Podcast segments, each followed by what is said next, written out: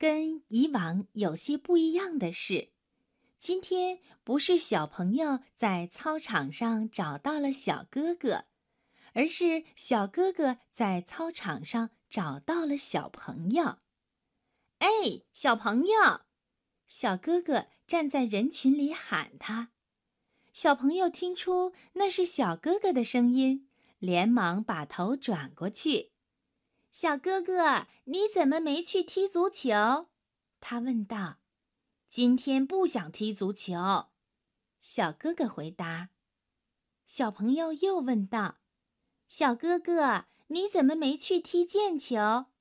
今天也不想踢毽球。”小哥哥再回答。说完，他们就都笑了起来。小朋友想了想，说：“小哥哥，你能跟我一起玩吗？”“好啊！”小哥哥答应了。他们玩什么呢？他们玩导游带着游客参观校园，因为小朋友说学校里很多地方他都没有去过。小哥哥像导游那样在前面带路，说：“来，请你跟着我走，你要留神哟，千万不可以中途离队。如果小哥哥手里能举着一面旗子的话，他就更像导游了。”小朋友乖乖地跟在小哥哥身后，他们走进了操场西侧的绿化带。绿化带就像一座小型的森林，里面有很多种树，还有鲜花。哎呦喂！小朋友赞叹起来：“请看，这是我们班认养的松树。”小哥哥指着一棵挂满了松塔的松树说：“再往这边走，就是三年六班认养的柳树。”小哥哥好像什么都知道。他一棵树接一棵树的介绍着，介绍过了树，他还介绍花。离开了绿化带，小哥哥说要带小朋友去图书馆和阅览室看一看，这可太妙了，因为到目前为止，一年级的学生还没有去过这两个地方呢。小朋友很激动地跟在小哥哥后面。他一路小跑着，一点儿也不想离队。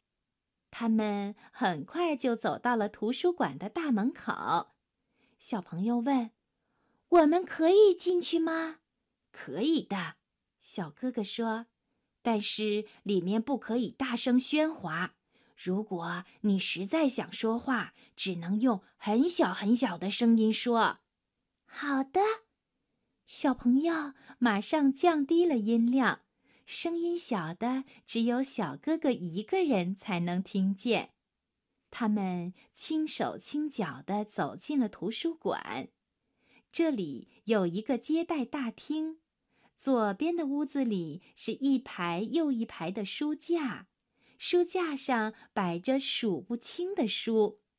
右边的屋子里就没有那么多的书了，但是有很多很多的桌子和椅子。四周的墙上镶满了木头隔板，隔板上放着一本又一本的杂志。小哥哥贴着小朋友的耳朵说：“左边是图书借阅室，右边是阅览室。”这个时候，一个人影从他们身边闪过，是校长。小朋友看到了校长，转身就想跑。小哥哥却很大方地说：“校长您好。”校长回过头来，微微一笑：“许一平，你好。”问了好，校长又继续朝前走去。他走进了阅览室。天呀，校长认识你！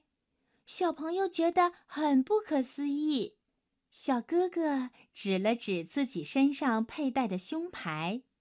原来胸牌上面写着他的班级和姓名呢。小朋友忽然也想要一个属于自己的胸牌，可是，一年级的胸牌什么时候才能发下来呢？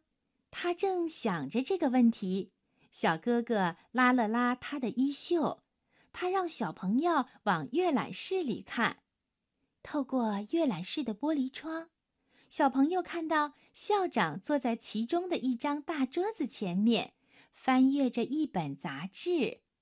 哦，原来校长喜欢看杂志啊！小朋友自言自语地说。他满足地笑了起来，觉得自己仿佛一下子知道了校长的秘密。